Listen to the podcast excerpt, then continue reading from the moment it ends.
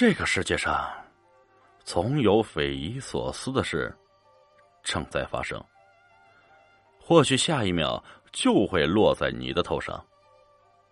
说完这句话，表哥把桌子上的红茶一饮而尽，转身是头也不回的离开了。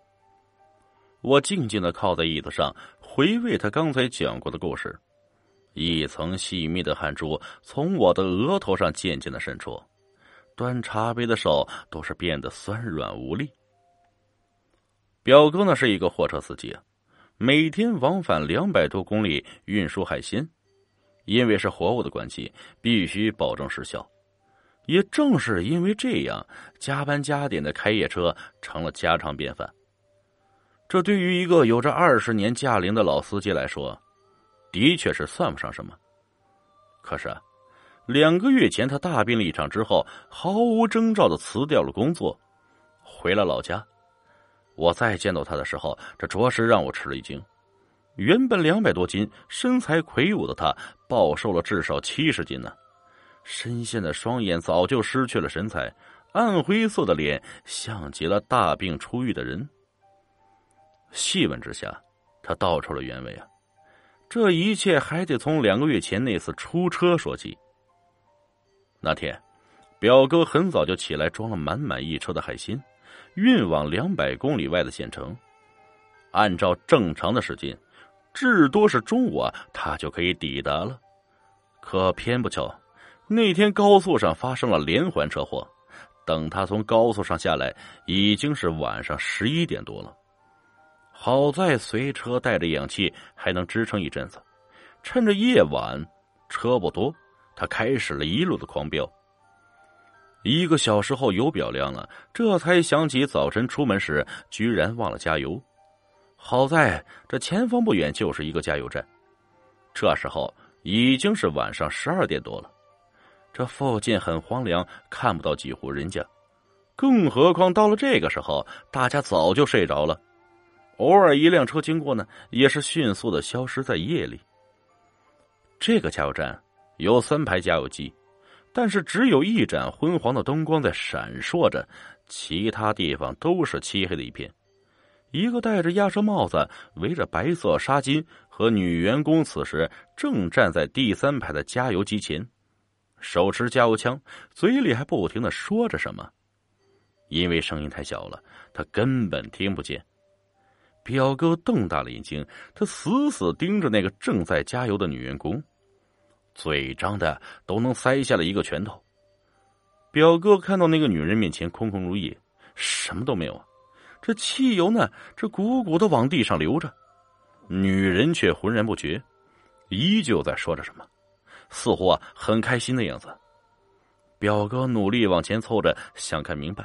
这忽然手不小心的按在了喇叭上，急促的喇叭声划破了死寂的夜晚，表哥自己都被吓了一跳啊。那个女员工回头一看，表哥喊了一句：“别急，给他加完再给你加。”那一刻，表哥的血液都凝固了。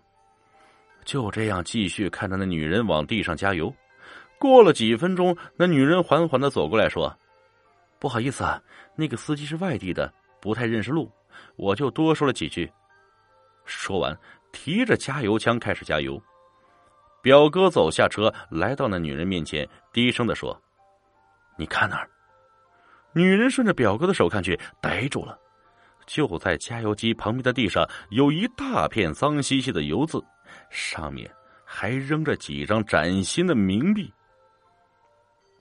深夜冲进了闹鬼的加油站，那个女的当场就懵了，一屁股坐在地上，眼睛瞪得像铜铃一样，说不出话来。表哥把她从地上拽起来，递给她一瓶水。女人一口气喝了个精光，结结巴巴的说：“刚才，刚，刚才明明有一个红色的雪佛兰轿车在加油啊！”边说边疯狂的在自己包里翻找着。不大一会儿，颤颤巍巍的拿出了两张面值一百的钞票。不过，那是两张冥币。表哥不知道此刻该说什么来安慰他。那女人说：“大哥，你跟我一起去查查监控好吗？”出了这样的事，我得给领导一个交代呀！看着他楚楚可怜的样子，表哥实在是不忍心拒绝，就和他一前一后的朝着屋子里走去。走着走着呀，表哥忽然停下来，他觉得心里像是被什么东西狠狠刺了一下，全身汗毛都立起来了，豆大的汗珠从脑袋上落了下来。因为就在刚才经过照明灯下面的时候，他看到那个女人居然没有影子，他的脚也悬在空中。电光火石之间，表哥回过神来，大喊一声：“我去你妈的！”掉头就往回跑。他拉开了驾驶室的车门，打着了火，一脚油门就窜了出去。表哥看了一眼后视镜，好在那个女人还停留在原地昏暗的灯光前，看不到她的脸。但是啊，清晰的看到他的头完成了一个不可思议的角度。车子飞快的行驶着，这表哥忐忑的心刚刚有些放松，就看到在不远处，前面一辆红色的雪佛兰轿车缓缓的开着。更诡异的是，不管自己开多快，那辆车就在自己前面五六十米的地方。表哥几乎崩溃的时候，被一阵喇叭声惊到了。他把头转向侧面，那个幽灵般的红色轿车此刻就在和自己并排行驶。表哥大脑一片空白，他只记得脚下死命用力踩着那辆红色的雪佛兰轿车，慢慢的靠了过来，缓缓的降下了驾驶室的玻璃。表哥用眼睛的余光看到啊，那是一个穿着红色西装、戴墨镜的男人。